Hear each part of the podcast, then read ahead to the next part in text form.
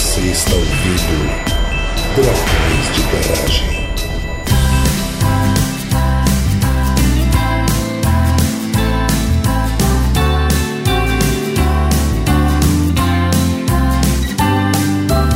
Estamos começando mais o Dragões de Garagem. Aqui de Itajaí é o André.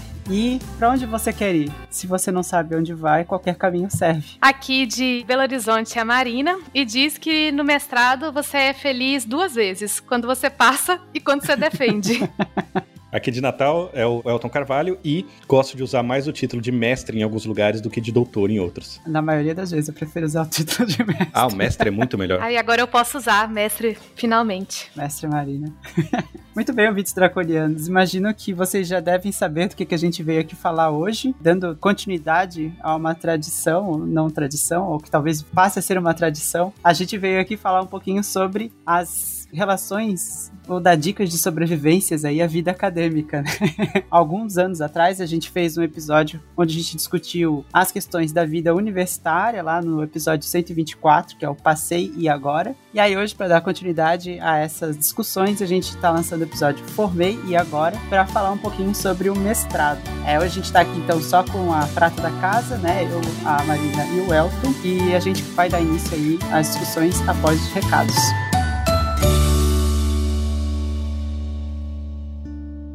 O Dragões de Garagem agora é patrocinado pela Doppel Store, uma loja online com uma pegada científica e divertida. Estamos juntos de amigos divulgadores como o pessoal do Nunca Vi um Cientista, do Blablalogia e da leitura Obriga História, como as nossas camisetas exclusivas ao lado de diversas outras tão interessantes e bonitas. Acesse o site através do nosso link na postagem e adquira já a sua camiseta da Doppel Store. Ainda mantemos as nossas formas tradicionais de apoio no Catarse e no Patreon, além de que vocês nos ajudam muito divulgando o episódio para os amigos. Fiquem com o episódio.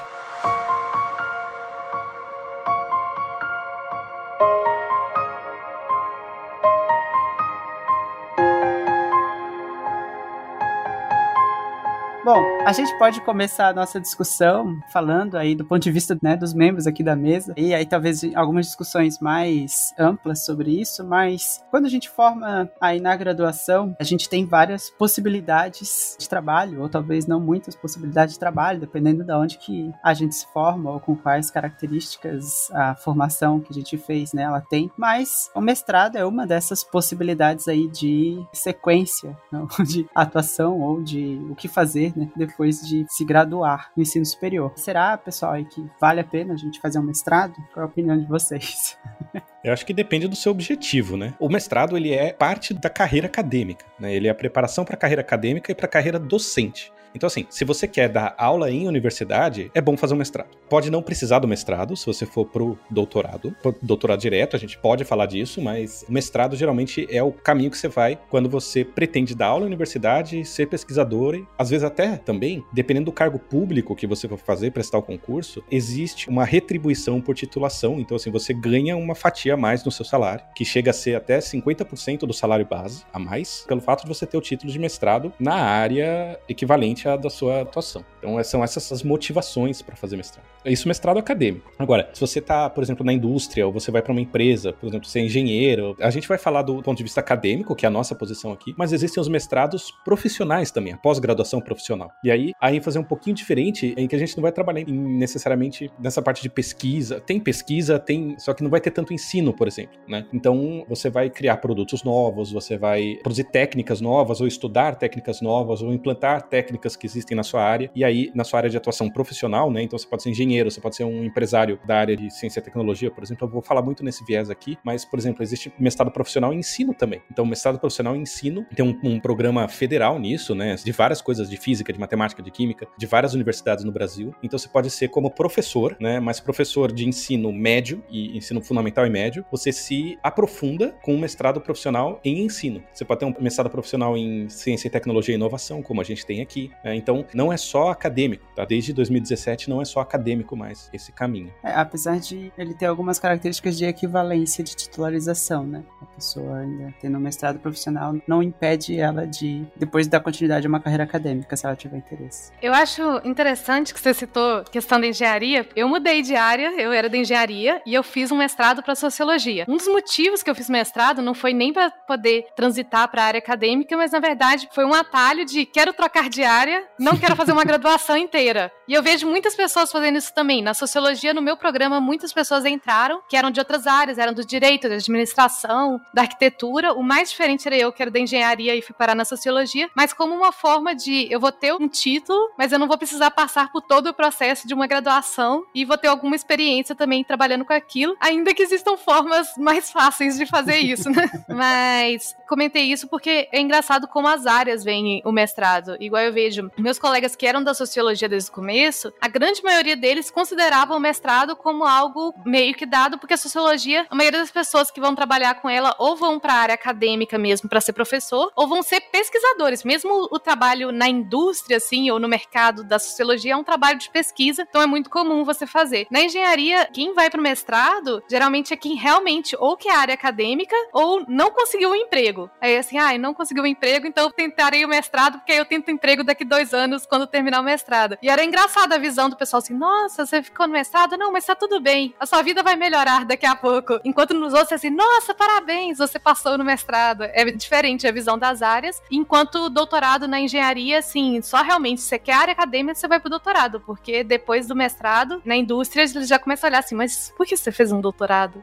É, eu acho que tem muito disso também das diferentes áreas, né? E aí até como o Elton falou, a da saúde. E é interessante porque até estava conversando isso recentemente com uma colega que a gente na psicologia, a gente está nessa área que eu falei que é limítrofe, porque o MEC considera a psicologia como uma área das humanidades, conhecimento das humanidades. Enquanto na maioria das instituições privadas que tem um curso de psicologia, a psicologia está alocada com os cursos da saúde, que inclusive foi o meu caso, né? De formação, fiz a formação como algo da área da saúde saúde, e aí depois, né, tive interesse em fazer um mestrado e tive transição, né, de instituição. Então eu estava numa instituição de interesse público, mas com capital privado, enfim, essas características. E aí passei pro mestrado na Federal de Santa Catarina. Uma coisa que eu senti, assim, muito da nossa área, pelo menos, na psicologia, é que lá na UFSC, o pessoal que fazia graduação de psicologia tinha mais uma visão de continuar no mestrado, né, como parte da sua formação, do que os meus colegas aqui que se formaram na Univale, né, que já tinham uma visão muito mais de atuação profissional e prática, né, direta. E aí há um pouco essas diferenças. E aí psicologia tem muito, enfim, né, várias possibilidades de atuação, diferenças em relação ao mercado, e para mim foi um período depois da formação na graduação que eu ainda tentei ou procurei atuar profissionalmente antes de entrar no mestrado. Então, entrei direto da graduação para o mestrado, não sei como é que foi o caso de vocês, e fiquei um ano aí numa lógica de trabalhar, né, na área, enfim, propor coisas, mas eu sempre tive interesse de fazer pesquisa, né? Meu planejamento de carreira era ser pesquisador, então eu já estava olhando assim para o mestrado já quando eu saí, mas foi uma coisa que eu fui fazer depois de um ano já de formado, que passou muito rápido, mas enfim, não é a experiência da maioria dos meus colegas que fizeram mestrado e doutorado lá na UFSC, né, que a maioria deles eram já graduandos e já emendaram no final da graduação seu mestrado. Eu também emendei direto, né? Porque, como físico, acho que a carreira acadêmica é o caminho principal que a gente procura, né? É, tanto que no começo da graduação, assim, no comecinho do segundo ano, porque eu tava fazendo Física 3, eu tava conversando com meu professor de Física 3 porque eu tava pensando, ah, eu vou fazendo as matérias também em paralelo às matérias da licenciatura, e aí eu fico mais um ano na graduação e faço as matérias só da licenciatura e tenho os dois diplomas. Ele olhou para mim assim e falou assim, tipo, por que, que você entrou na Física? Aí eu falei, ah, porque eu quero ser cientista, quero fazer pesquisa, né? Aí ele falou, então, se você tá querendo licenciatura para ter uma chance de ter um emprego, para ter mais oportunidade de ter emprego, a visão que a gente tem, assim, de quem tá chegando, na hora que a gente vai olhar pro seu currículo e perguntar por que, que você demorou tanto para se formar, se você vai fazer mestrado depois e doutorado depois, para ter a licenciatura, claro que isso é uma visão que hoje em dia deve ter mudado. Eu sei que, assim, vendo as interações desse professor hoje em dia, 19 anos depois, ele tá um pouquinho mais holístico, né? Mas tinha muito na física essa visão meio elitista de, olha, você é bacharel, você vai fazer mestrado, você vai fazer doutorado e você vai virar pesquisador acadêmico ou professor universitário. Essa rota na física ela é muito traçadinha, assim. É meio que o caminho principal, assim. Se você não vai para mestrado, doutorado, ou você pegou o atalho e foi direto da graduação pro doutorado, que é possível, ou você saiu do caminho normal e deixou de fazer doutorado. Você só se formou na graduação e abandonou a carreira acadêmica. Né? Então aí tem essa coisa meio nociva, né? Meio pesada de, ah, não, olha, você abandonou, você não é bom o suficiente para o mestrado. Então, assim, é muito a rota natural na física. E aí, justamente, a carreira acadêmica é essa. Então, na minha graduação, aí eu conversei com ele e falei, não, então eu vou, né, 100% aqui focar nisso. Então, eu fiz bacharelado e aí, com iniciação científica, né, que a gente conversou no episódio do Passeio agora, e da iniciação científica eu já fui pro mestrado com a mesma orientadora, né, e, e continuei o projeto, na verdade, né. Então, meu projeto é uma evolução do que eu já estava desenvolvendo na iniciação científica. Então, basicamente, eu continuei os meus trabalhos, né, só agora a carteirinha de aluno era da outra cor. de outra cor. comentando de como que foi. O meu foi seis meses depois da minha graduação, mas ele não foi um plano de terminar a graduação e ir pro mestrado, porque eu terminei a graduação, eu contei um pouco no episódio da defesa, eu estava trabalhando com ilustração, que era completamente diferente da área da engenharia. E aí um dos projetos que eu fiz, porque eu já tinha quase dois anos trabalhando com ilustração, mas sem ser formada. Um desses projetos que eu fiz, a professora sugeriu: ah, por que você não tenta um mestrado para pesquisar isso aqui que a gente está fazendo? Seria algo na área de comunicação. E eu falei assim: ah, sabe, eu vou tentar, mas eu não vou passar esse ano. Então aí eu tentei na comunicação, tentei na sociologia, que eu conhecia os textos do meu orientador, mas eu falei assim: ah, eu vou fazer esse processo só para entender. E aí ano que vem eu pego uma matéria para eu descobrir como é que é o curso, penso um projeto com calma e depois eu tento esse mestrado que vai ser uma forma de eu transitar diária, aprender uma coisa diferente, já que eu não tô querendo ficar nessa da engenharia. Até o fim do processo eu já tava um pouco mais decidida que eu queria mexer com análise quantitativa, que não tem nada a ver com ilustração, mas que eu já tinha, tipo, organizado minha cabeça, assim. E a sociologia da FMG era muito boa em análise quantitativa, só que eu passei. Aí eu falei assim, ah, então agora cortou umas etapas aí, eu vou e vou aprender. E foi essa forma de transitar diária, assim. Mas André, você, tipo, você pensou no seu projeto já, assim, você estava trabalhando e você imaginou seu projeto? Você já tinha ele em mente? Então, meu processo, ele foi de eu manter contato com alguns professores da graduação, né, que tinham mais esse viés acadêmico. E assim como o Elton, eu fiz iniciação científica. E que é uma dica, né, e a gente já pode adiantar uma das dicas, é uma dica bem interessante para quem está pensando em fazer, entrar na pós-graduação depois, é se envolver com projetos de pesquisa, né, com questões de pesquisa durante a graduação. Então, eu mantive tive contato com as pessoas e comecei a olhar como é que era o programa de pós-graduação da UFSC. Porque aqui na Univale, que é em Itajaí, e na região né, do Vale do Itajaí, a gente não tinha pós-graduação, estrito senso, na psicologia. E aí, de algumas coisas que eu já estava pesquisando, e eu fiz um trabalho bastante lúdico, voltado para idosos, né? Que a gente tinha a questão lá da escola da memória. E aí eu fui mais ou menos numa lógica de procurar uma pós-graduação, um orientador que trabalhasse com algo do tipo. E aí descobri que tinha o professor Emílio Takase ali na UFSC que trabalhava com a questão da utilização de jogos cognitivos aí como uma ferramenta aí de atuação psicológica, né, uma atuação mais de preservação, cognição, enfim, né, vários elementos ali associados que foi minha entrada. E aí para conseguir ser conhecido, enfim, tem várias questões aí em relação à entrada na pós-graduação. Eu fiz uma disciplina como aluno ouvinte. Aqui acho que eles ainda chamam de aluno especial, né? Porque como eu não era da graduação da UFSC, eu era um Que era meu plano né? fazer uma disciplina como ouvinte até para ganhar capacidade para poder passar na prova e conhecer o programa. Exato. Então, isso deu muito certo para mim.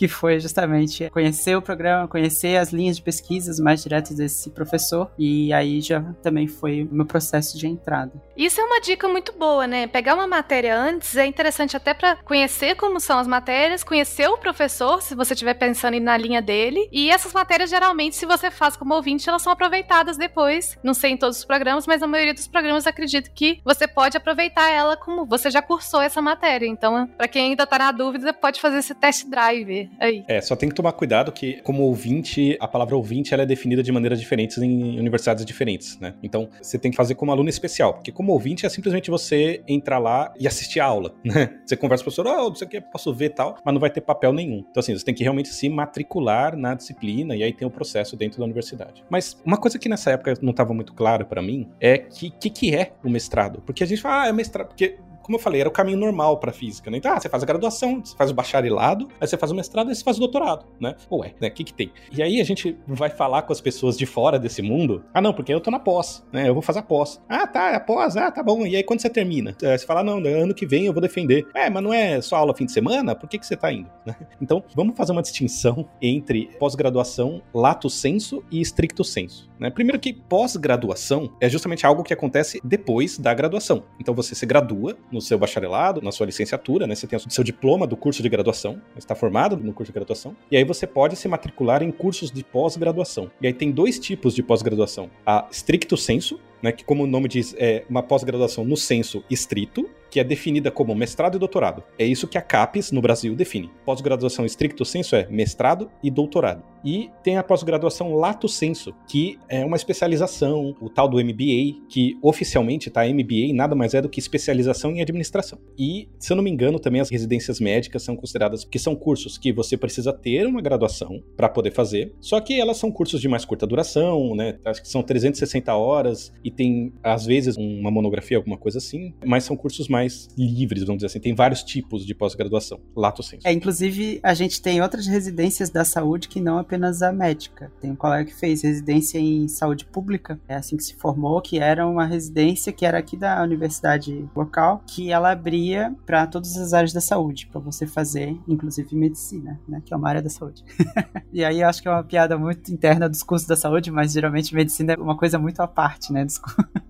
Mas enfim, eles também são da área da saúde. E a gente geralmente tem essa característica, né? De a residência médica ou residência profissional na área da saúde, ela vai ter essa característica de um trabalho mais orientado, então ele é bem profissional mesmo. E muitas vezes tem um trabalho de conclusão de cursos, né? Que é uma monografia, e muitas delas é artigo também, que é bem voltada para essa questão mais lato sensu, de você conhecer bem a área, entender os mecanismos, como funciona, ah, essas questões voltadas para a atuação profissional. É, a parte de especialização é a ênfase no lato sensu. Né? E no estricto senso, que é mestrado e doutorado, a gente pode entender o seguinte: eles são títulos. E essa é a diferença. Quando você termina um mestrado e um doutorado, você ganha um título acadêmico. Então, da mesma maneira que se graduando você ganha o título de bacharel ou de licenciado, no mestrado você ganha o título de mestre. Mestre em ciências, mestre em artes, depende ali das definições. E depois tem o título de doutorado, que é o título acadêmico mais alto que você tem. Se eu não me engano, tem a livre docência, mas pós-doutorado não é título. É, inclusive um outro comentário aqui das áreas da saúde, é, geralmente a gente tem a classificação de especialista, né? O Conselho de Psicologia dá títulos de especialista para alguns psicólogos que conseguem comprovar. Inicialmente eles assumiam a atuação na área, mas especialmente você ter um curso de pós-graduação lato sensu, que é se especializa nessa área, né? Assim como os médicos especialistas também, né? A gente vai ter as suas especialidades que também são dadas pela residência, né? Que é justamente esses cursos de especialização, por isso que ele é um especialista.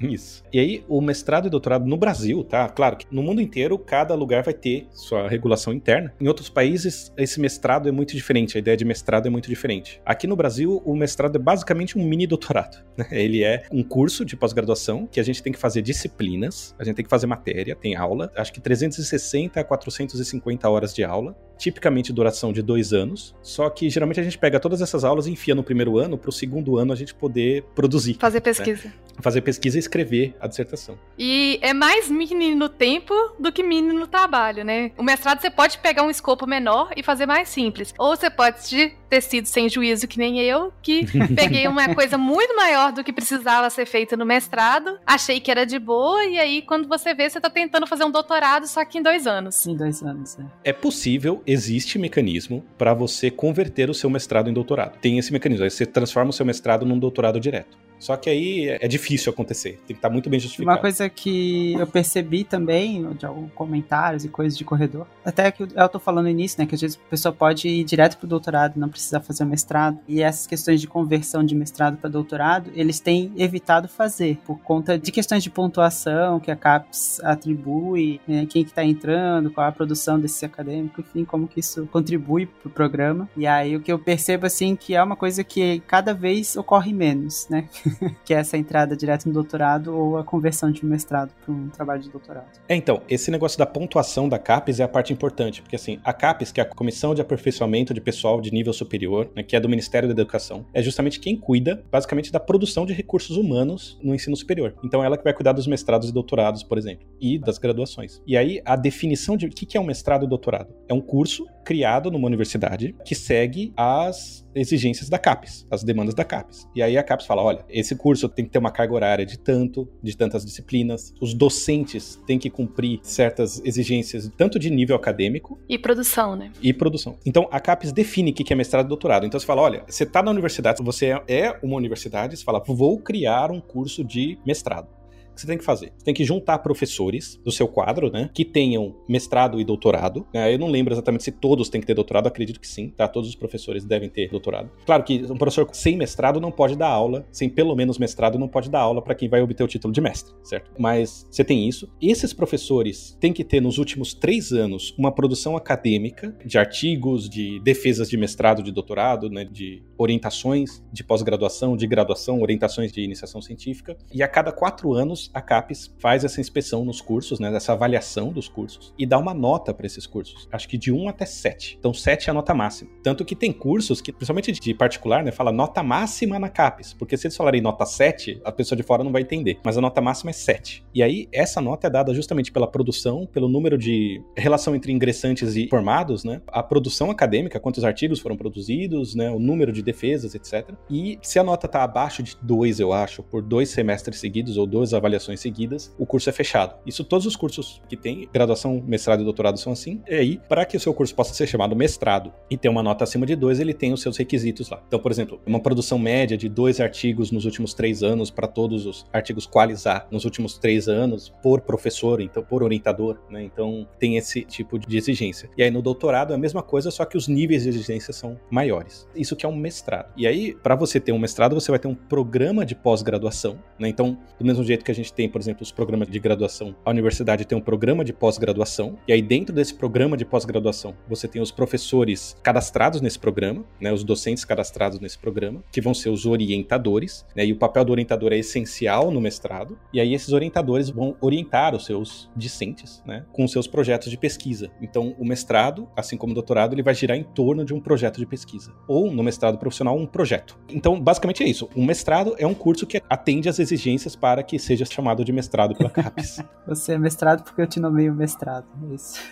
Não, e também tem a questão do mestrado, assim como o doutorado, se ele é um mestrado acadêmico, você está realizando pesquisa, então você não está só tendo matéria, você está também atuando como pesquisador. E isso é interessante porque um dado que tem da pesquisa de percepção da ciência do Brasil, que eu já citei algumas vezes no Dragões, mas vale lembrar, é que mais de 90% da população não consegue nomear um cientista no Brasil determinar o que é um cientista. Há quem diga que alguém que está no mestrado, no doutorado, ainda não é cientista, mas se a gente perguntar uma pessoa que faz pesquisa, efetivamente um mestrando e um doutorando são pessoas fazendo pesquisa no Brasil. E até por isso que existe a bolsa de pesquisa quando você entra nesse nível, você recebe quando tem bolsa. Primeiro que a gente não está ofertando bolsa para todos os alunos de mestrado e doutorado do país e segundo que essas bolsas não são reajustadas desde 2013. Então, mestrado ele a princípio teria uma bolsa que varia se você for da FAPESP, por exemplo, mas a princípio é R$ 1.500 para você atuar como pesquisador, porque se é, espera que além das matérias, além do processo formativo, você está desenvolvendo um produto científico durante esse período. Né? Você está efetivamente trabalhando, embora isso não seja formalmente entendido como trabalho, né? E você não tem nenhum direito trabalhista?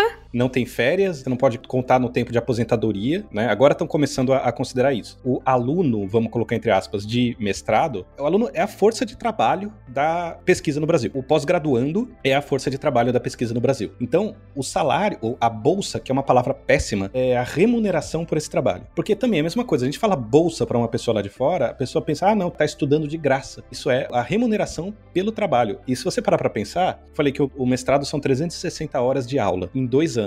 Uma graduação são 2.400 horas de aula em quatro. Então você percebe que é um quarto do tempo do mestrado você está assistindo ao. O resto você está produzindo. Acho que tem outro elemento que a gente acaba se baseando muito nas nossas experiências de cursar em federal, né? Imagino que é o caso. Mas a gente tem também mestrados e doutorados na rede privada e eles são pagos. E aí existe também uma lógica de bolsa, mas aí é para pagar a mensalidade.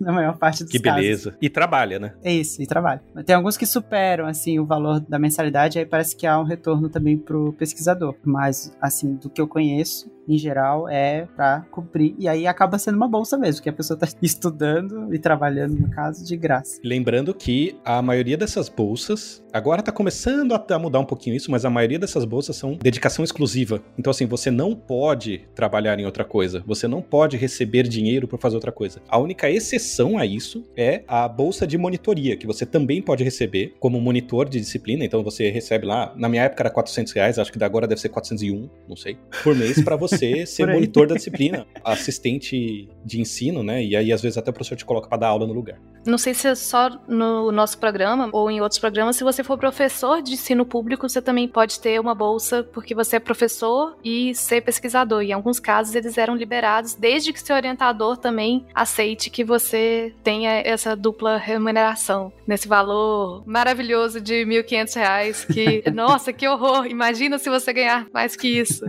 É, tem alguns casos, sim, dependendo das áreas, é considerada aí uma área afim à pesquisa ou que está sendo desenvolvido nesse curso de pós-graduação, aí é considerado que é possível ter a bolsa e trabalhar, né? Mas é bem restrito, tem que ter a aprovação do programa e do professor orientador. Isso começou a surgir, se eu não me engano, na época que eu tava saindo do mestrado, começou a ter esse tipo de conversa. Do doutorado, na verdade, porque eu saí, eu defendi em começo de 2014, então meu último semestre foi 2013. E tava começando a conversar sobre a possibilidade de fazer isso, né? Mas para iniciação científica, eu não lembro se estava fazendo para pós-graduação. Mas isso, a gente tá falando da pós-graduação stricto sensu, né? Mestrado, doutorado, acadêmico. O mestrado profissional, tipicamente as universidades não têm cota de bolsa, porque a gente supõe que os estudantes são profissionais, então eles estão trabalhando. Então, por exemplo, aqui na Escola de Ciências e Tecnologia da UFRN, onde eu sou professor, a gente tem o programa de pós-graduação do mestrado profissional de ensino de física, né, que ele é um programa nacional e aqui é o polo, acho que é o polo 51, né? Então, tem no Brasil inteiro e a UFRN, a maioria dos professores é daqui dessa unidade. E aí é um mestrado profissional em ensino, então, ou seja, são professores, e aí não tem a bolsa, porque acaba tendo um papel um pouquinho mais formador do que de criação né, de conhecimento. E tem um mestrado profissional em ciência, tecnologia e inovação, que é onde você trabalha justamente para inovar. Você cria um produto, muita gente ingressa com um plano de produzir uma startup tecnológica, né? E aí o produto vai ser justamente isso aí. Então você está trabalhando numa na sua empresa. Então tem a, a incubadora, então essa incubadora acolhe esses projetos e eles são incubados lá, né? E aí acaba saindo uma startup ou então uma dissertação sobre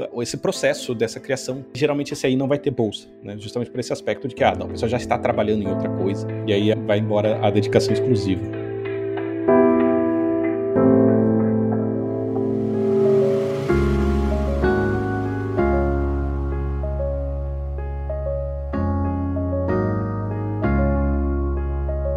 Mas então aí entendi o que é uma pós-graduação estrito senso, achei interessante esse negócio aí e eu quero então fazer o mestrado. O que, que eu faço? Como é que eu entro no mestrado? Só eu chegar lá no programa e dizer assim: Oi, eu quero fazer mestrado. E aí pronto, o nome na listinha. Cada programa né, vai ter a sua forma de ingresso, o seu regulamento com a sua forma de ingresso. Tipicamente vai envolver, primeiro, um projeto de pesquisa, e aí tem duas abordagens, tá? Dependendo da universidade. Ou você entra no programa, né, no mestrado, através de algum processo seletivo, e aí vai procurar algum orientador e um projeto se encaixar. Tipo, olha, eu tenho esse projeto aqui, você vai lá e entra. Ou você já conhece seu orientador, faz um projeto junto e submete isso junto com seu processo de inscrição. Dependendo do programa de pós-graduação, tem as duas formas de você ingressar. Mas normalmente vai ter uma prova, um processo seletivo que pode ter uma prova, uma avaliação do projeto de pesquisa, dependendo do caso, tem uma defesa do projeto na forma de entrevista, alguma coisa assim. Avaliação de currículo, tanto seu quanto dos orientadores, para justamente ter um ranking, né? Não é só entrar, você vai ter que ter um ranking para distribuir as bolsas. Então, minha experiência na física, por exemplo, na pós-graduação eu entrei acho que no segundo ou terceiro ano que existiu o EUF, que é o Exame Unificado de Física, que é justamente uma prova né, escrita com o conteúdo da graduação inteira.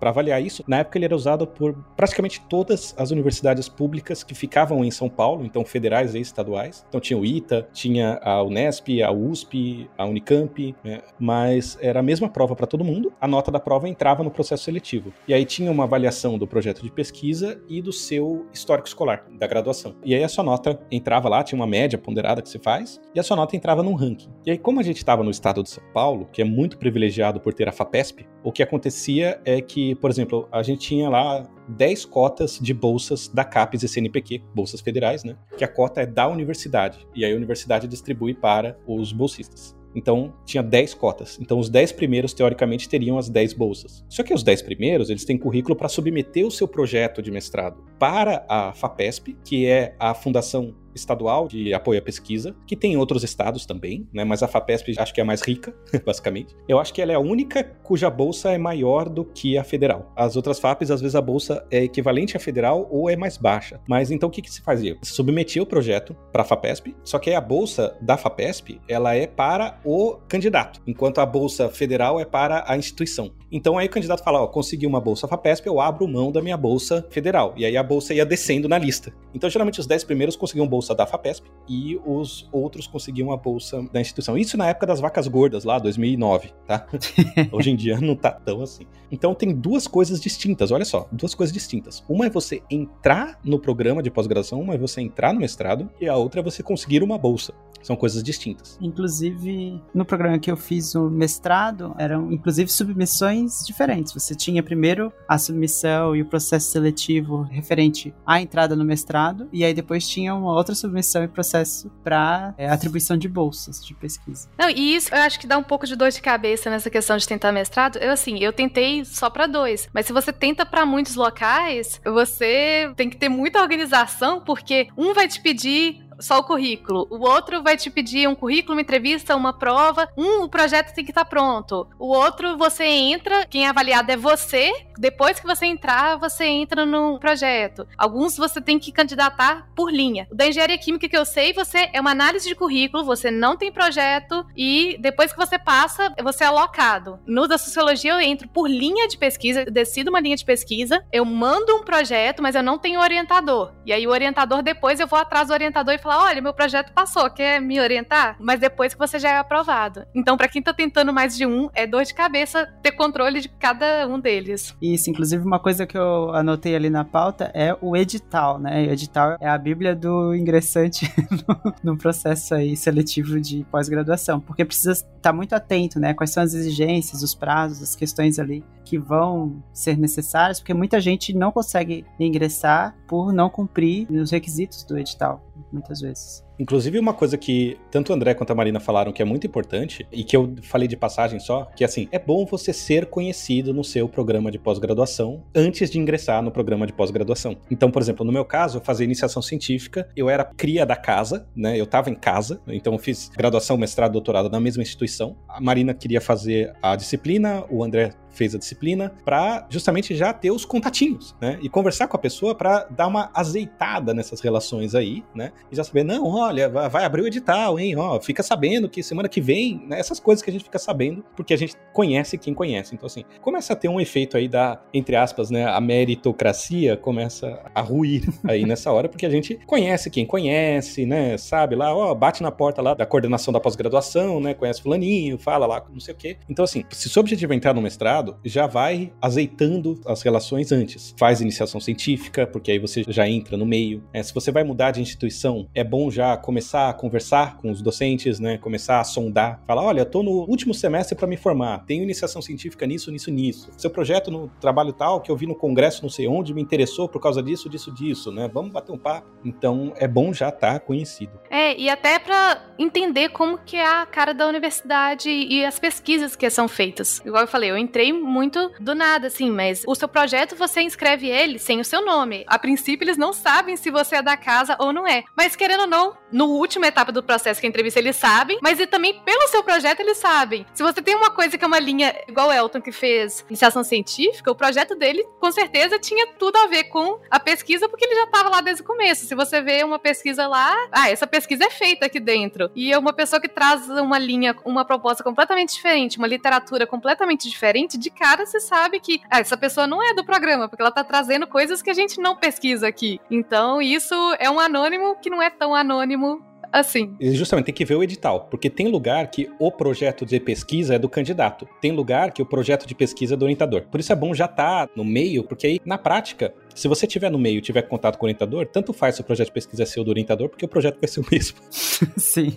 Vai ser feito, teoricamente, a quatro mãos, né? Ou feito pelo orientador para se apresentar como, olha, eu quero fazer isso. Eu não queria falar como seu, porque aí entra falsidade ideológica, né? Não sei dizer. Uma coisa que daí a Marina comentou, eu acho, enfim, pode ser bem característico do programa que eu fiz, tinha muito disso de você já entrar com uma previsão de qual linha de pesquisa seu projeto era e justificar isso em relação à linha de pesquisa, e do orientador previsto, né, provável. Tanto que tinha que botar duas opções de orientador, a primeira opção e a segunda opção. Tem uma brincadeira entre amigos que é, não existe segunda opção, né, porque o professor que está como segunda opção ele não vai te escolher.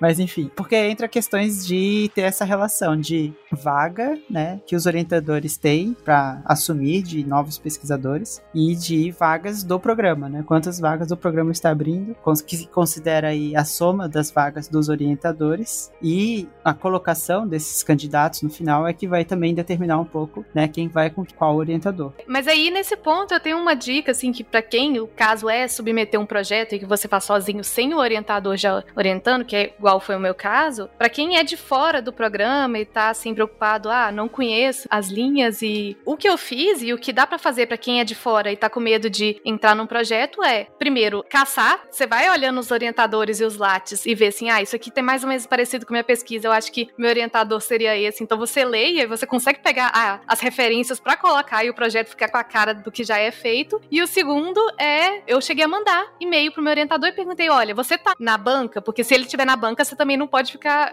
Depende do programa. Num programa que você seja avaliado pelo seu projeto e o professor estiver na banca, mandar seu projeto antes pode te desclassificar. Mas eu perguntei: você tá na banca? Eu tô pensando em fazer uma pesquisa assim, o que, que você acha? No meu caso, o orientador respondeu depois que eu já tinha enviado o projeto, mas mandando com antecedência, isso pode ser muito útil para você descobrir e conversar e já começar, igual o Elton falou, azeitar essa relação, assim, criar essa relação mesmo sendo de fora. Existe essa abertura para você mandar uma mensagem e falar: penso em pesquisar isso, o que, que você acha? Existe essa possibilidade. Mas o mestrado, ele depende muito de você puxar essas relações, assim, antes mesmo de passar. Outra coisa de fazer antes mesmo de passar é justamente entrar na página para ver o edital, né? Você vai ter que entrar na página do programa de pós-graduação, ou da coordenação de pós-graduação que te interessa. E outra coisa interessante também é olhar na plataforma Sucupira da CAPES, que eles têm lá as notas da avaliação dos programas de pós-graduação. Esse programa de pós-graduação que tem uma nota maior, ele pode ter mais bolsa, porque também a gente tem que ir atrás da bolsa, né, às vezes.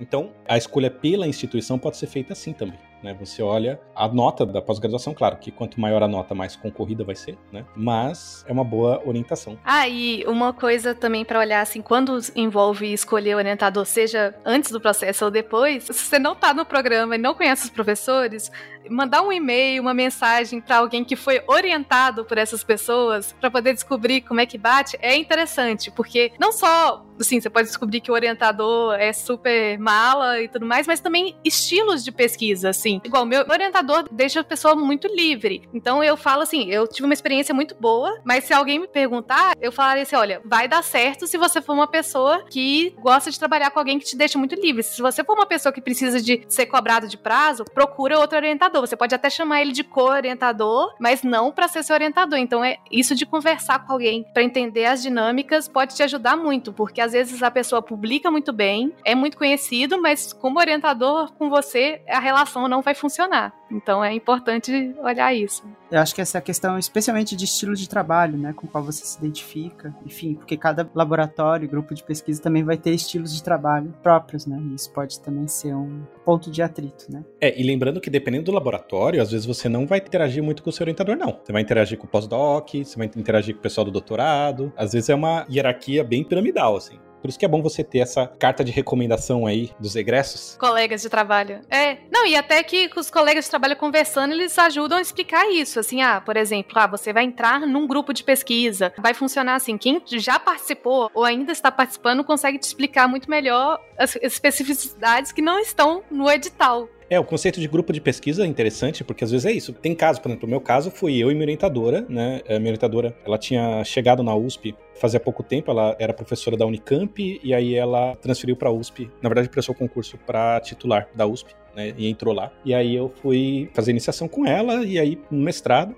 E aí aos poucos Tipo, junto comigo entraram mais um ou dois alunos de mestrado e aí depois foi entrando o pessoal do doutorado. Então, grupo de pesquisa é uma coisa que existe formalmente, tá? A palavra grupo de pesquisa, você vai lá no CNPq, a instituição que regulamenta a pesquisa no Brasil, e você vai lá e registra o seu grupo de pesquisa. Então, ele é uma entidade mesmo. É como se tivesse um CNPJ. Não tem, mas é como se tivesse um CNPJ. Então, assim, é um negócio que existe, tá? Agora, simplesmente um grupo de pessoas que faz pesquisa. Então, no nosso caso, era a minha orientadora e os alunos dela. Então, tem casos que é assim, que você vai trabalhar você e seu orientador, vocês e os colegas do seu orientador, e tem casos que você vai entrar num grupo de pesquisa. Aquele grupo de pesquisa tem um coordenador, tem outros docentes, você vai se orientando de algum deles e você vai trabalhar ali no monte junto com todo mundo. Né? Então você vai lá no laboratório tal, não sei o quê. Mas tem muitos casos que o orientador é o orientador no papel mesmo. O orientador é o coordenador do grupo de pesquisa, ele tem a cota lá de estudantes de pós-graduação dele, então ele tem que ser orientador de alguns deles, mas é assim, mestre dos magos mesmo. Existe isso. É porque o cara tá sempre viajando, tá sempre em congresso, tá sempre procurando colaboração em outro lugar, tal, não sei o quê. Isso não é só uma crítica, mas assim, a pessoa tá fazendo, ocupada fazendo as coisas para que o grupo de pesquisa prospere.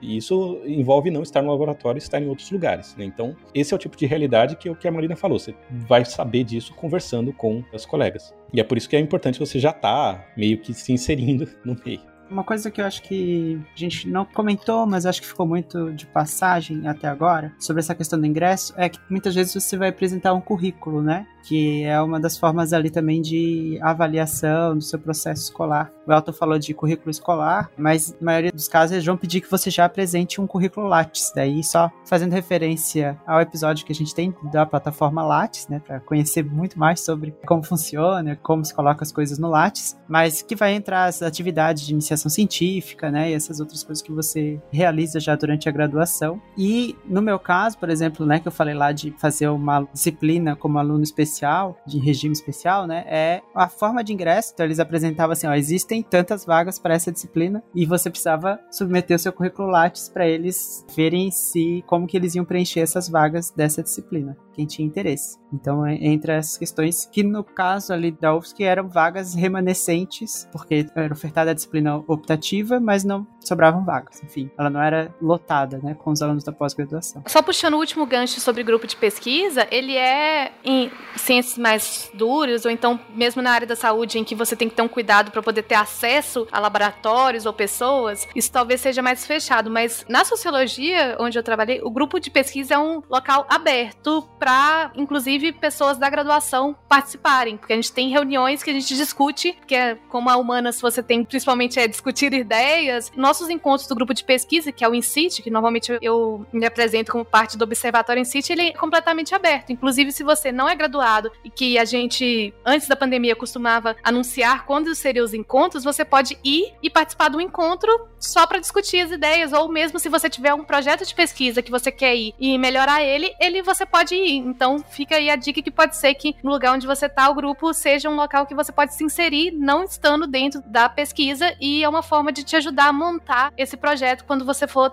tentar o processo seletivo. É, acho que a gente acabou comentando algumas coisas já de orientação, de grupo de pesquisa que são meio que do funcionamento, né, do curso da pós-graduação. Né? Então, a gente já tá meio que dentro agora da pós-graduação. É, existem outras coisas que a gente precisa fazer dentro do curso de pós-graduação? Matéria, né? Tem que ter aula, tem que assistir aula. É, acho que é, é, importante comentar. Talvez muitas pessoas já tenham essa expectativa, né, de assistir aulas, assim como a gente veio da graduação e tudo mais. Mas elas são um pouco diferentes, não sei como é que foi para vocês, mas para mim as disciplinas elas tinham algumas características que me remetiam às disciplinas da graduação, mas outras elas eram muito mais práticas, com uma lógica de uma reflexão mais aprofundada sobre as questões, sobre os fenômenos que estavam sendo estudados e com bastante viés assim já de de produção acadêmica, né, produção científica. Como muitas vezes até a própria avaliação da disciplina era escrever um artigo, né, ou um pré-artigo, talvez. É, uma coisa que eu senti muita diferença da aula da graduação para a aula do mestrado é que você já entra com um projeto em mente. Então, aquele aprendizado, você consegue processar ele muito mais, porque você está sempre pensando em como que isso aplica com isso que eu estou tentando fazer. Enquanto na graduação, nem sempre você consegue entender, ah, eu estou estudando álgebra linear. Por que, que eu estou estudando isso? Ah, porque a graduação tem na grade álgebra linear. Agora, se você vamos supor, tem a álgebra linear no mestrado, você entende que, ah, isso aqui é porque eu, eu preciso aprender isso para aplicar dessa forma. Ou então, estou fazendo essa matéria porque estou fazendo ela, mas geralmente as matérias têm uma aplicação na sua pesquisa, né? Igual no nosso caso, eu tinha muita matéria de metodologia. E quando eu estudava metodologia, eu estava diretamente tentando entender como aquilo se aplicava na minha pesquisa. Tanto que no começo das aulas era comum, ah, fale seu nome e o que você está pesquisando. Porque suas discussões a partir dali partiriam daquela pesquisa que você está fazendo. Eu vejo dois tipos assim de disciplinas né, na pós: as básicas, coisa fundamental da área mesmo, e as que são extremamente focadas e especializadas. Então você vai ter as duas coisas. Você vai ter a básica para ter uma visão geral, que geralmente ela vai ter o mesmo nome de uma disciplina da graduação, só que aí ela passa rápido pela parte que você viu na graduação e começa a aprofundar nos detalhes depois, né? E você vai ter as coisas super especializadas, tipo, na minha graduação eu fiz mecânica quântica 1, na graduação eu fiz quântica 1 e quântica 2. Na pós-graduação eu fiz Quântica 1 e Quântica 2, da pós. Né? Tanto que a gente fala Quântica da pós. Né? Inclusive, as matérias que são oferecidas para o mestrado e para o doutorado são as mesmas, tá? São matérias da pós, tipicamente. A Quântica 1 da pós foi basicamente o conteúdo de Quântica 1 e 2 da graduação em um semestre. E a Quântica 2 foi uma coisa assim fenomenal. Você assim. tá no chão e chorar. Muito louco. Não, não, não. Inclusive, né, cuidado, episódio 108, né, saúde mental na academia, vamos sempre lembrar. Sentar no chão e chorar, vamos tomar cuidado para não banalizar o Isso, sofrimento. é um ponto de atenção, é. Não, assim, a conta é difícil, tá? É uma matemática avançada, mas ela era, assim, a espalhamento, sabe? O que acontece quando. Colisões, colisões em quântica, basicamente. Então isso era quântica, era o mesmo nome, só que é uma coisa muito mais profunda. E eu tive também uma matéria chamada grupos e tensores, que tem a ver com, basicamente, simetrias. Só que aí tem dois jeitos de você ver isso. E aí entra justamente o que a Marina falou. Você pode ver isso, que a gente chama de grupos e tensores de dimensão finita, né? Ou você vê isso aplicado para cristais e moléculas, né, grupos de tensores aplicados a cristais e moléculas. Então, tipo, um grão de neve, por exemplo, ele tem um floco de neve, né? Ele tem lá é, seis lados. Então, esse fato de ele ter seis lados é uma propriedade que a gente pode estudar matematicamente. Então, é o tratamento matemático disso. Ou você pode falar desses objetos, desses mesmos objetos matemáticos, num contexto de cálculo de funções contínuas. E aí é outra coisa para outro tipo de coisa, para física de altas energias, relatividade geral, etc. Mas a matéria é a mesma. Então, aí o que, que a gente fazia? Ah, olha, vai ter essa matéria. Essa matéria é importante tanto para quem vai trabalhar com física atômica e molecular, quanto para quem vai trabalhar com relatividade geral, supercordas, etc. E aí você fala, tá, quem que é o professor que vai dar essa matéria? É o fulano? O fulano é de molécula. Então, se eu trabalho com supercorda, eu não vou fazer essa matéria com ele. Quando o outro fulano for fazer essa matéria, aí eu faço. Então, tem isso, né, justamente da especialização. Só que outra coisa é que, independente dessa classificação que eu fiz, né, de básico e avançado, ou de geral e especializado, não é nem básico e avançado, é tudo avançado, mas é geral especializado, é tudo muito mais prático. Então é o que o André falou. A avaliação, ela pode ser uma prova tradicional, pode ter e vai ter, mas também vai ter seminário, vai ter experimento, artigo. Então, por exemplo, tem casos que a disciplina, o professor da disciplina não vai ficar dando aula para você depois assistir. Eu falo, olha, gente, o assunto é esse, a bibliografia é essa. Fulano faz seminário disso, ciclano faz seminário daquilo e vambora. Então, é muito mais ativo. Eu acho que a aprendizagem no mestrado, na pós-graduação em geral, é muito mais ativa. É muito menos da gente ficar assistindo aula, anotando no caderno para fazer uma prova depois. Isso acontece muito pouco. Inclusive, isso foi um choque para mim que eu não tive nenhuma prova no mestrado tradicional, assim, sentar e fazer prova. E aí, toda semana o pessoal falava assim: ah, a gente vai ter três provas nessa disciplina. Aí a prova, na verdade, não era prova. Eles davam três questões e aí eu tinha duas semanas para poder formular e responder. Ou então esse aqui, a prova é fazer um ensaio. E eu ficava caçando, gente, mas cadê a prova? Aí eu terminei o mestrado assim, é, não teve absolutamente nenhuma prova que era uma prova mesmo. E quando falava prova, eu disse, ah, não, prova vai ser um trabalho para entregar daqui três semanas, ou então vai ser uma questão que eu vou responder, a gente vai discutir em sala e depois eu entrego, ou então é um ensaio. Não é prova mesmo. Mas depende muito de cada cada tipo. E tem uma lógica, né, de ser mais ativo e até dos seminários acontecerem, porque o mestrado, enfim, especialmente o mestrado, né, tá formando futuros professores, né, que vão estar tá depois atuando também nessa área acadêmica. E como a gente comentou, né, no Brasil a área acadêmica está muito dentro das universidades e, portanto, é, pesquisadores na maioria das vezes são também professores. Não, e isso que você falou de ser uma formação, eu acho que foi uma chavinha que virou muito para mim na cabeça no meio do mestrado, de que o mestrado é um processo formativo,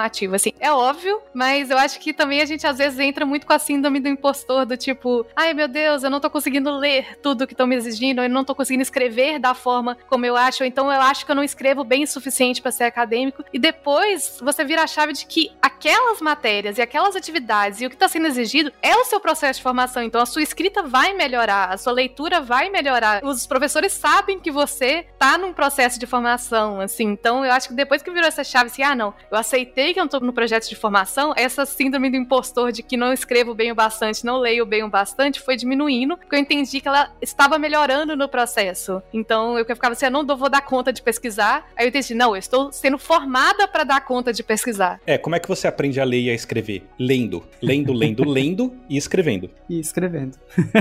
assim, né? Idealmente tudo a gente aprende assim, né? Se a gente for pensar assim, numa formação adequada, a gente deveria pensar mais desse tipo, né? Como você aprende a fazer as coisas? Tendo experiências de poder fazer as coisas, né? É, minha orientadora, inclusive, ela falava que a minha redação, o meu jeito de escrever era muito uspiano. um sotaque muito uspiano. Por quê? Porque na graduação a gente lia os livros de física, né? O famoso livro do Moisés, professor Moisés Nussensweig. E ele é um livro clássico lá, que era escrito, assim, é manuscrito. Quem já ouviu falar da história do livro, o texto que é manuscrito, é esse. Depois ele foi reeditado impresso e tal, mas as primeiras duas edições eram manuscrito. E é texto, tipo, é texto mesmo, é redação prosa. E o jeito que ele escreve, ele é idoso, então assim, sabe, isso aí foi escrito por uma pessoa que foi, aprendeu a escrever na década de 50, então assim, é aquela redação super rebuscada, com as frases ligadas de um certo jeito. E a gente lia muito isso. Dois anos da graduação a gente passou lendo esses livros. Então na hora que a gente fosse redigir, a gente reproduzia isso né? Então a gente escrevia o que a gente lia. Então é por isso que tem muitos, principalmente humanos, deve ter muito mais do que nas exatas, mas muita leitura, porque além de você ter o próprio conteúdo, você tem a ferramenta, a escrita, a linguagem, a língua para trabalhar. Então, é justamente é um processo de formação. E é um processo de formação também no sentido que você aprende a ser mais autônomo ainda. No episódio 124 lá do Passei Agora da graduação, a gente começou a levantar a bandeirinha da autonomia, né? A gente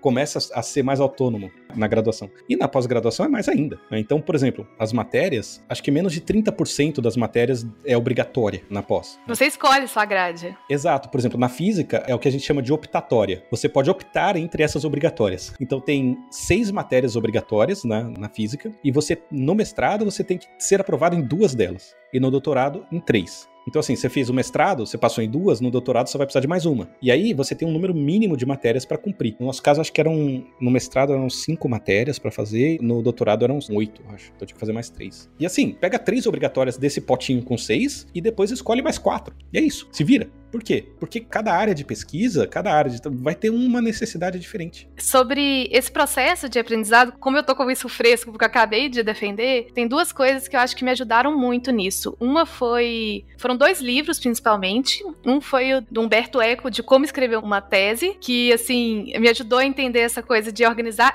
Assim, eu não segui ele à risca, mas me ajudou, assim, a pensar, assim, como que eu ia estruturar isso, porque não é só você fazer as matérias, você tem que pensar, assim, como que eu vou ler as bibliografias, como que eu vou organizar elas, como que eu vou montar o meu problema de pesquisa. E o outro que eu indico muito, assim, é principalmente para quem é da sociologia, mas para todas as pessoas, que é o Truques da Escrita do Howard Becker. E eu indico ele muito porque tem um momento que ele fala que o que faz muito a escrita da sociologia, dos alunos no começo ficar difícil, mas eu acredito que isso vale para todas as áreas, que quando você tá no mestrado, você tá tentando se provar. Então você tá tentando se provar, você começa a tentar escrever difícil, porque você vê aquilo e você acha que se você escrever simples, parece que você não sabe do que tá falando. E aí que ele percebia que os alunos dele, principalmente os do mestrado, no começo, iam complicando muito a escrita pelo medo de parecer simplista demais. Então, às vezes, você tem essa insegurança no começo do mestrado e depois você vai criando sua voz e sua confiança. Então eu acho que me ajudou muito a repensar isso de que, não, eu não preciso escrever difícil, eu posso escrever da forma mais simples. Isso é um processo. Outro dia no Twitter estava vendo uma discussão justamente disso de leitura, de quantos artigos você lê ou de como que você lê. E aí aprender também que um artigo, primeiro, você não precisa ficar botando uma meta enorme e segundo que nem sempre um artigo vai ser ler do começo ao fim. Às vezes você vai entendendo à medida que você entende sua área, o que que você tem que buscar em cada um dos artigos, o que que é específico, você começa a ficar mais rápido nesse processo. Você abre o artigo, você vai para o segundo parágrafo da metodologia, depois o, o primeiro parágrafo do resultados, depois volta para a conclusão.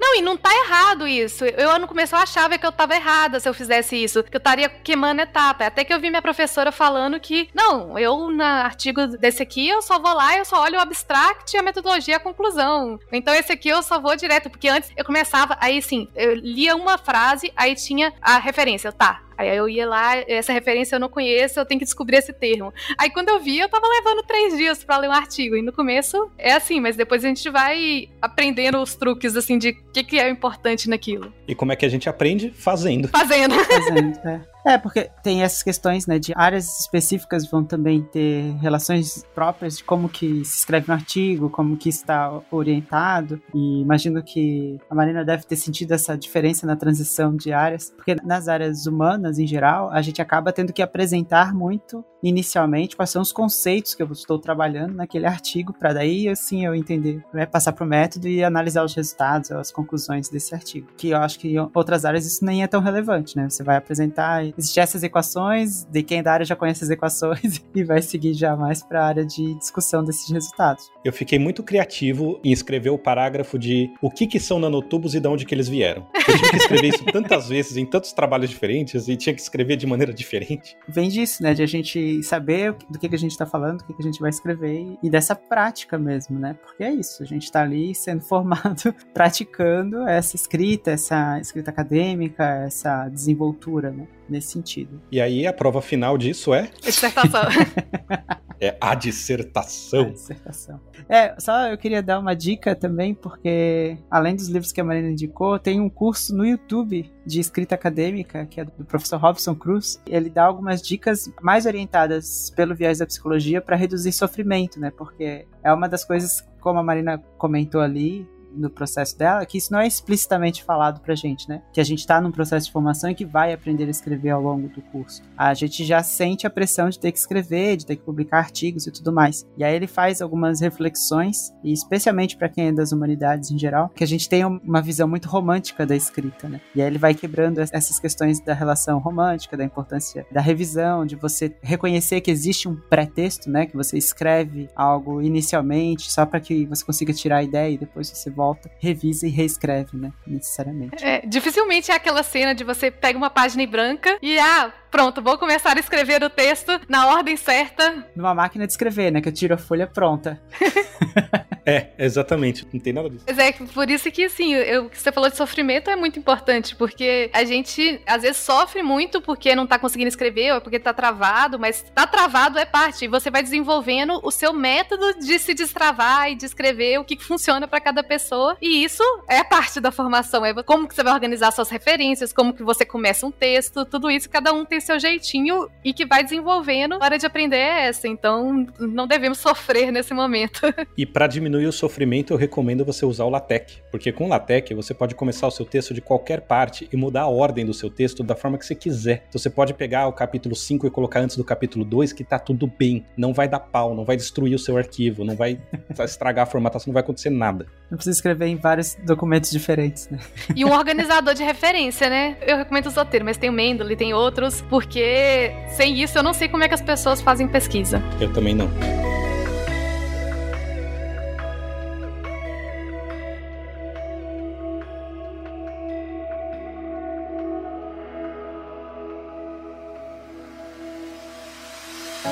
Bom, mas tá, a gente falou o que é a dissertação, mas o que é a dissertação? A gente falou da dissertação, né? Mas o que é isso? Olha, dissertação é uma monografia, né? Acho que é o primeiro elemento que a gente pode identificar, que ele é um relatório de pesquisa, basicamente. Ele vai trazer as informações e as caracterizações do que você planejou para fazer enquanto a sua pesquisa do mestrado e quais foram os achados, os resultados dessa pesquisa, fazendo então considerações, conclusões, né, em cima dos achados, assim, de forma muito ampla e geral, a gente pode colocar. Não sei se tem se faltou alguma coisa, mas geralmente também ele vai ter um resumo inicial, ele vai seguir um, normas acadêmicas que são estabelecidas pelos programas. Tem variação, apesar de a gente falar muito de ABNT durante a graduação. Na pós-graduação, alguns vão seguir formatações específicas, né? No nosso caso, por exemplo, se usa muito norma internacional, que é a APA para psicologia, com adaptações, com variações, porque não é uma APA original, há vários conflitos nesse ponto,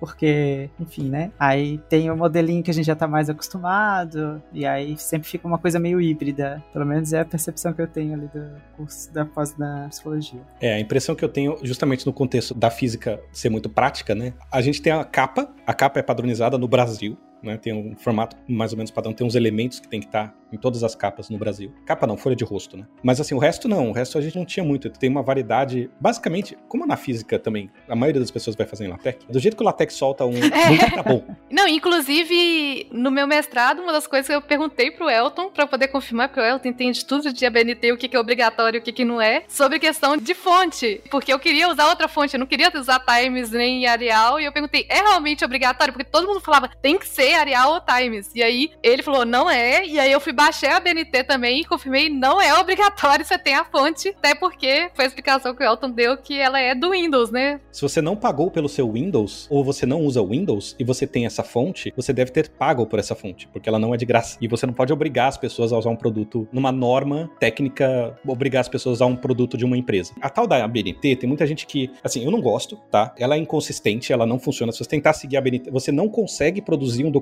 que siga as normas da BNT do jeito que tem que ser. Mas a norma BNT, ela não é só tamanho de fonte e essas coisas. Ela determina também, por exemplo, que tem que ter o índice, como é que é o índice, o que, que vai no índice. Ela determina a existência do resumo, agradecimentos no final, os elementos pré-textuais, não sei o que, tal, tal, tal. Mas na prática, assim, o que importa para a gente falar aqui nesse programa é que a dissertação, ela é justamente o que o André falou, ela é uma monografia, ou seja, um texto escrito por uma pessoa, que é você, vai ser avaliado pelo seu orientador, né? Então você vai ficar fazendo esse bate-volta com o seu orientador, com sua dissertação, em que você vai apresentar o seu trabalho, e para isso você vai precisar contextualizar no começo, então vai ter uma introdução que vai dar uma visão geral da sua área, você vai descrever o seu problema, a importância do problema científico, né, que você está tentando uh, lidar ali. Depois você vai ter as suas metodologias e seus resultados, né? Então esse é o esqueleto básico e vai ter pequenas variações variações disso. Então, tem casos que você vai ter uma revisão de literatura muito extensa, dependendo da área que você está fazendo. Tem casos que você não vai ter muita revisão de literatura, mas você vai ter as referências salteadas ali, né, espalhadas pelo seu texto. Mas, tipicamente, é um documento para mostrar também para a banca que vai fazer a sua avaliação no final, né, se você realmente domina aquele assunto de pesquisa da maneira que se espera de um mestre. Então, você vai ter que ter uma introdução em que você vai mostrar os detalhes e tal. E alguns programas né, vão ter no meio do caminho a qualificação, em que você vai ter que apresentar ou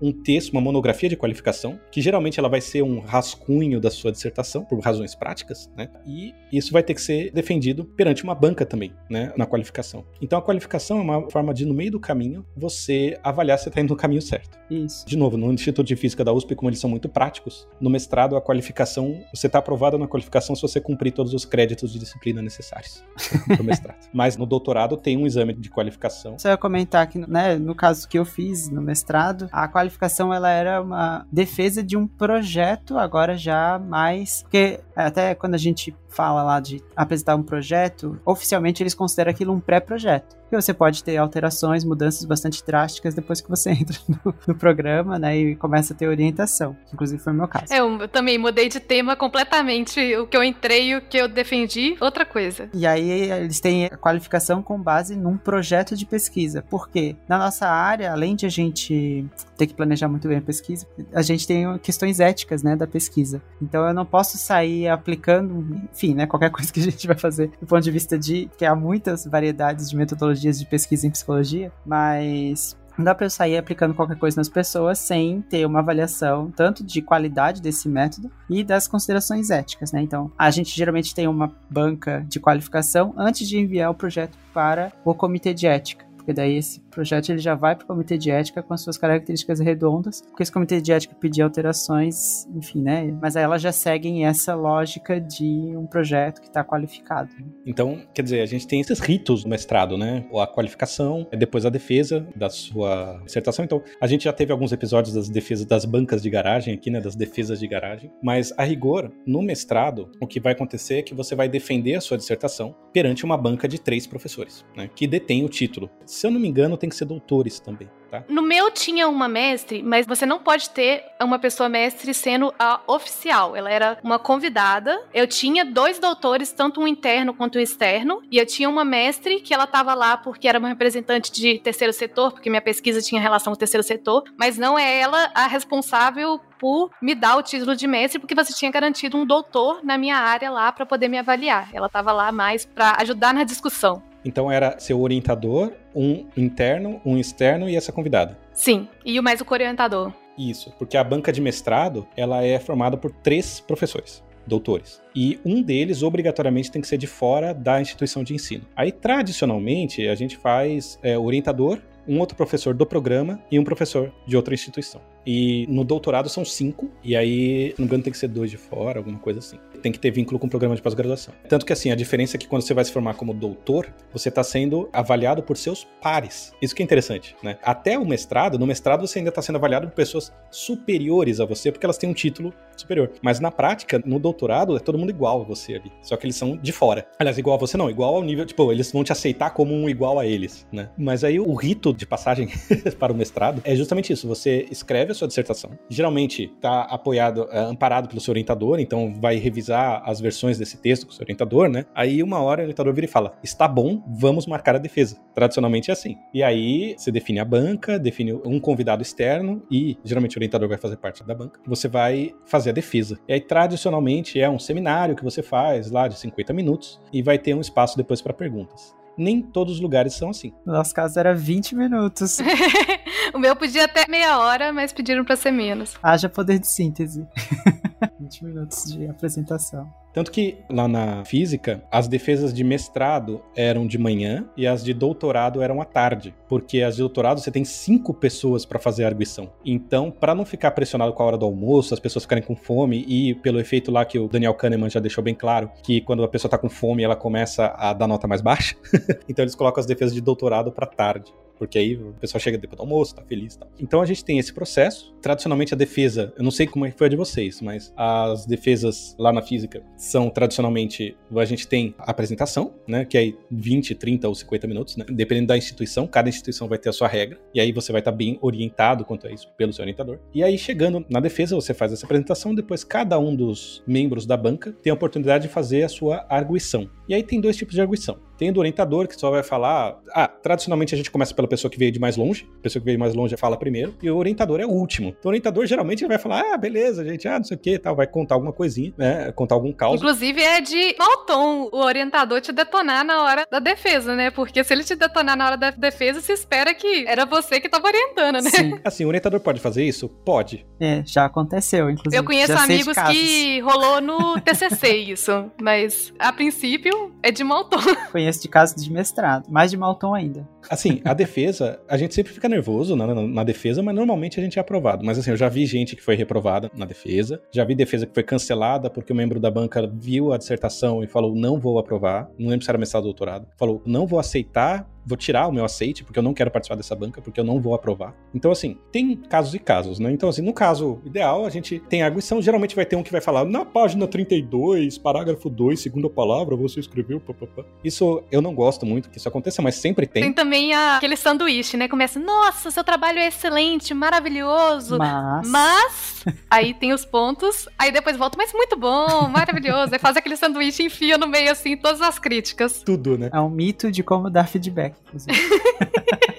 Aliás, eu descobri ontem que isso era um mito, porque eu achava que era uma forma mesmo de fazer o feedback. Aí eu descobri que agora não é o sanduíche de feedback, é, é o wrap de feedback. Você enrola tudo assim de um jeito. O pãozinho é o contexto, aí você vai pondo os recheios, aí você embrulha tudo no contexto. A verdade é que os membros da banca normalmente não sabem essas coisas. E eles vão falar, falar, falar, falar. E, assim, os membros da banca eles são convidados por você ou por seu orientador. Então, são pessoas que seu orientador vai conhecer, que vai saber que tem essa relação com o trabalho, né? Que tem uma noção da área que você está atuando. E depois dessa arguição em que você vai realmente defender o seu trabalho, pessoa vai falar, ah, por que você fez assim? Por que você não fez assim? Tal, tal, tal, tal, tal. Já vi gente, por exemplo, já vi discussão em defesa, a pessoa fala, não, por que, que você não explicou o conceito tal? Aí a pessoa falou, olha, eu coloquei no texto, mas meu orientador falou que isso era textbook knowledge. Era tipo, ah, isso aí tá em qualquer livro texto, você não precisa colocar na sua dissertação. E aí eu tirei. Não, eu na minha defesa, e inclusive isso dá pra ver, porque eu, como eu fui na pandemia, minha defesa está online, eu coloquei o link lá, mas eu estava tão nervosa, eu não sei o que deu em mim, que eu respondi as arguições de uma forma que eu acho que na vida real eu nunca teria respondido. Teve hora que eu joguei meu orientador no fogo, eu falei assim, perguntou, ah, mas por que você fez isso? Eu, aí o Yuri mandou, ele tá de prova que eu queria colocar e ele mandou eu tirar. E aí teve hora que ela falou assim, ah, por que você não fez isso? E eu falei assim, não, porque isso não pode ser feito, o método não deixa. Então, depois, quando eu vi de novo a minha defesa, eu estava horrorizada. Eu falei, Marina, o que, que aconteceu? Eu acho que bateu a adrenalina, que eu respondi de uma forma que eu nunca teria respondido professores, assim, mas deu tudo certo. Normalmente dá certo, porque aí depois disso, na versão presencial, a banca se retira para uma salinha reclusa, e aí os convidados vão parabenizar a pessoa. E comer pão de queijo. Pão de queijo depois, né? Depois que Era eu... comum lá no FMG, na hora da arguição, a gente lanchar. Ah, eu gosto. Bom,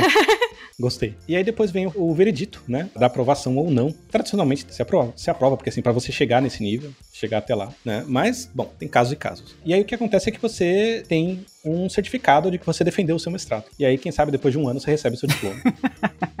Exatamente. Inclusive, foi um dos dramas da minha finalização de mestrado, porque eu ia dar aula. Inclusive, eu tentei adiantar algumas coisas, terminei o mestrado o mais rápido que eu pude, para conseguir, então, assumir uma vaga de professor numa universidade. E aí ficou nesse drama, né? Tipo, ah, tem a entrega, documento lá de que você defendeu a dissertação, mas tinha coisa que eu precisava ajustar na dissertação. Aí a instituição não aceitava, porque como a primeira pós-graduação que eu fiz foi estrito senso, não tinha nenhuma outra pós-graduação, né, como a gente falou lá no início, eles não podiam me contratar como professor, porque até então eu era só graduado em psicologia.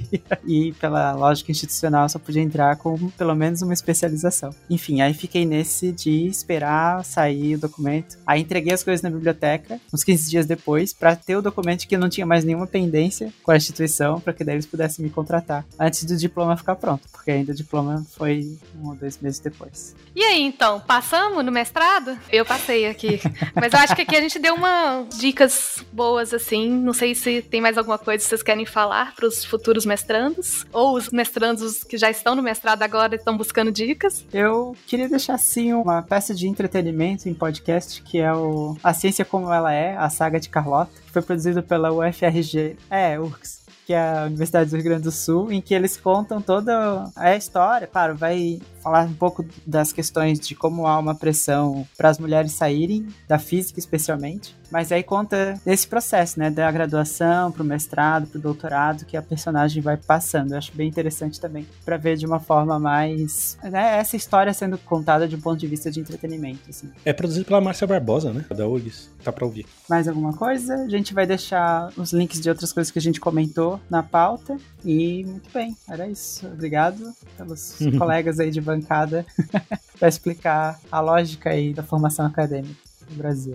Eu espero que nosso programa tenha dado um pouquinho de luz, porque assim, enquanto eu tava falando aqui, eu tava pensando nas coisas que eu gostaria de ter ouvido quando eu tava na graduação, né? Tanto no começo, porque no meu caso era a rota mesmo, né? Eu, eu ia chegar lá uma hora, demorasse muito ou pouco, eu ia chegar lá. Era uma coisa meio nebulosa para mim, sempre foi muito assim, eu fui meio que tateando o meu caminho, sem ver muito longe, sem ter muita noção, porque essas estruturas todas eu não conhecia, né? Então eu espero que isso tenha ajudado quem quer entrar no mestrado, ou quem tá no mestrado ainda tá meio, ah, o que que eu tô fazendo aqui, como é que é essa coisa que eu tô, onde que eu estou, né, de verdade. Espero que isso aqui tenha ajudado e tenha inspirado pessoas que estavam em dúvida a, a serem cientistas a seguirem esse caminho. É, e qualquer coisa, a gente tem os e-mails aqui, quem quiser conversar com a gente, se ficou alguma coisa não respondida. Apesar que eu falei no começo que o mestrado a gente só é feliz em dois momentos, eu fui muito feliz no mestrado, foi algo que mudou minha cabeça e que eu conheci pessoas muito importantes. É uma coisa que realmente me falaram que o mestrado ele muda vidas e realmente eu sinto que eu entrei e saí outra pessoa completamente diferente. Então eu recomendo, apesar de tudo. e uma coisa que eu acho que a gente pode solicitar é que quem teve outras experiências aí com mestrado, que a gente não conseguiu comentar aqui, né, ou contemplar aqui na nossa conversa, que mandem também e-mail que daí a gente comenta na leitura de e-mails. E uma coisa que não falou aqui, mas que a gente vai falar em algum episódio futuro, ou spoiler, é que a gente começa a ter mais intensamente a nossa vida de congresso, né? é, seminários, congressos, simpósios. Já fica o gancho aí pra outros. Já fica o gancho para um episódio futuro. Tá certo. Muito obrigado. e Até mais. Muito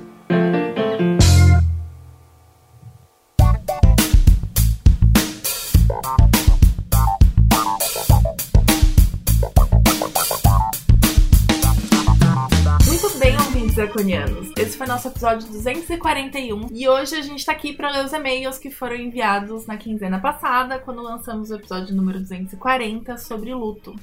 Estamos aqui hoje, eu e a Natália Pessoni. Oi, pessoal. Então, estamos aqui mais uma vez, né? Juntos. Bom, vamos começar com os nossos recadinhos, nossos pedidos. É, seja doador, por favor, se você puder, é claro. Se não puder, só compartilha aí com a palavra com os outros. Mas você pode doar pelo Patreon, o link tá no post e na aba, nossa aba Seja Doador. Lembrando que pelo Patreon você paga IOF, ou pelo Catarse, que tem valores equivalentes ao Patreon, só que em reais. E os links também estão no posts ou na, na nossa aba Seja Doador. Isso, a gente sempre relembra, né? Sempre pede que vocês fiquem ligadinhos, porque quando nossas, nosso esquema das recompensas estiver reformulado, vocês fiquem atentos aí. Mas que isso não impeça vocês de nos auxiliares, né? auxiliarem, né? De doar pro nosso Dragões de Garagem, porque, como sempre, né? Nós gostamos de lembrar, manda dinheiro na nossa direção que vira divulgação. Nós precisamos de vocês. Lembrando a todos das nossas cientirinhas, toda quinta-feira, com o nosso queridíssimo Marco Merlin e dos nossos, né, do nosso no- outro podcast da casa, que é o Tortinha de Climão, maravilhoso, né, que é quinzenal com a Marina.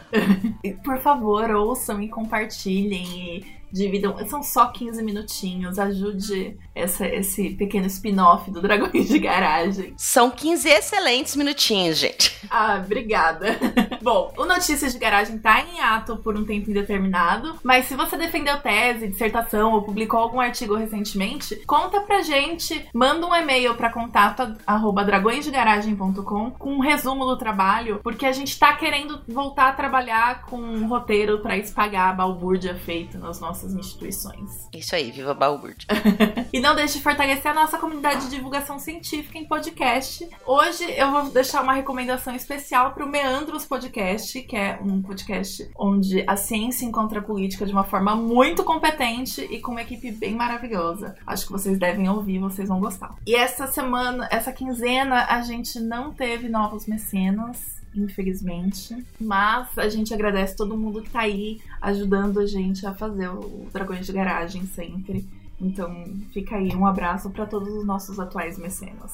É, e nós recebemos apenas um e-mail, que foi do Tiago de Lima Castro, né? Sobre, sobre aqui a defesa do doutorado dele. E nós vamos dizer que nós não leremos esse e-mail agora. Porque foi um e-mail bem bacana. Nós queremos produzir algum outro, algum outro conteúdo com a participação do Tiago. Então a gente vai guardar aqui ainda o que tá no e-mail dele para aquilo que a gente for produzir no futuro com a participação dele. Mas eu, se vocês, ficarem bem atento, porque a gente pode contar que a tese dele foi sobre a pesquisa musical, a, a produção musical de Descartes, e eu acho que é um trabalho bem bacana e vai ser bem legal a gente saber um pouquinho mais sobre ele.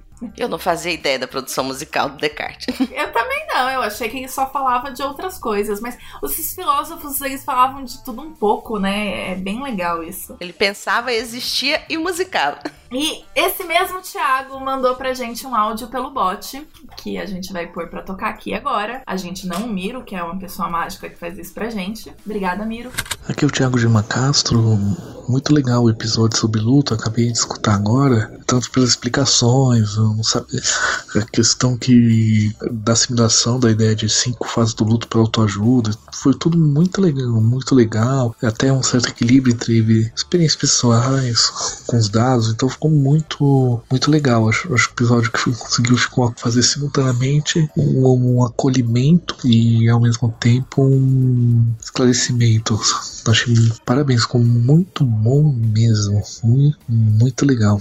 E o, o Thiago também, né? Ele elogiou o nosso episódio sobre dados genéticos e segurança. E a gente agradece muito, Thiago. E também lembramos a todos, né? Mandem e-mail pra gente. A gente quer ler os e-mails de vocês aqui. A gente gosta muito quando vocês mandam esse feedback aí sobre os episódios. A gente é carente. Lembra que a gente é carente. É, se não quiser mandar um e-mail, tudo bem. Vocês podem mandar pra gente um recadinho pelo bot no Telegram. É arroba dragões sem o tio, underline bot. Você procura ele lá, manda o um recadinho, ele manda pra gente. Muito bem. E curtam as nossas redes sociais. Nós estamos aí em todas essas redes sociais levando a palavra dos dragões, né? No Facebook ainda, para quem ainda usa Facebook. No Instagram, no Twitter, onde a gente tem mais. É, é, interage mais, né? Com as pessoas. E sempre assinem e avaliem, né? Nosso feed aí em todas essas, essas plataformas que vocês podem encontrar nosso conteúdo. No iTunes, Cashbox, WeCast, Podcast Addict, Google Podcast, no Spotify. E para nos mandar e-mails é pelo contato arroba dragõesdegaragem.com. Lembrando também, né, nossas, nossas arrobas aí no Twitter, arroba dragõesgaragem, da Marina, arroba maideia, você pode falar com ela sobre dragões, sobre tortinhas, sobre mais um monte de coisa legal, e o meu, arroba Natália Pessoni. Vocês podem ouvir coisas maravilhosas sobre a filha dela, que é uma criança incrível que dormiu abraçada no fuê. Eu, eu, Gente, eu, eu, nunca vou superar a história do fuê. eu sempre fico escrevendo as coisas sobre a minha filha para eu me lembrar depois, porque eu morro de rir com essa criança. Esse, a Marina tá falando, esses dias ela dormiu abraçada com um fuê que ela sempre dorme abraçada com um brinquedinho de estimação, um, um, um, bichinho, mas esse dia ela resolveu abraçar um fuê e dormir. Semana passada foi um pincel. Nossa, só melhora. Bom, gente, muito obrigada. Até a próxima. Então, tchau, tchau, gente. Até a próxima.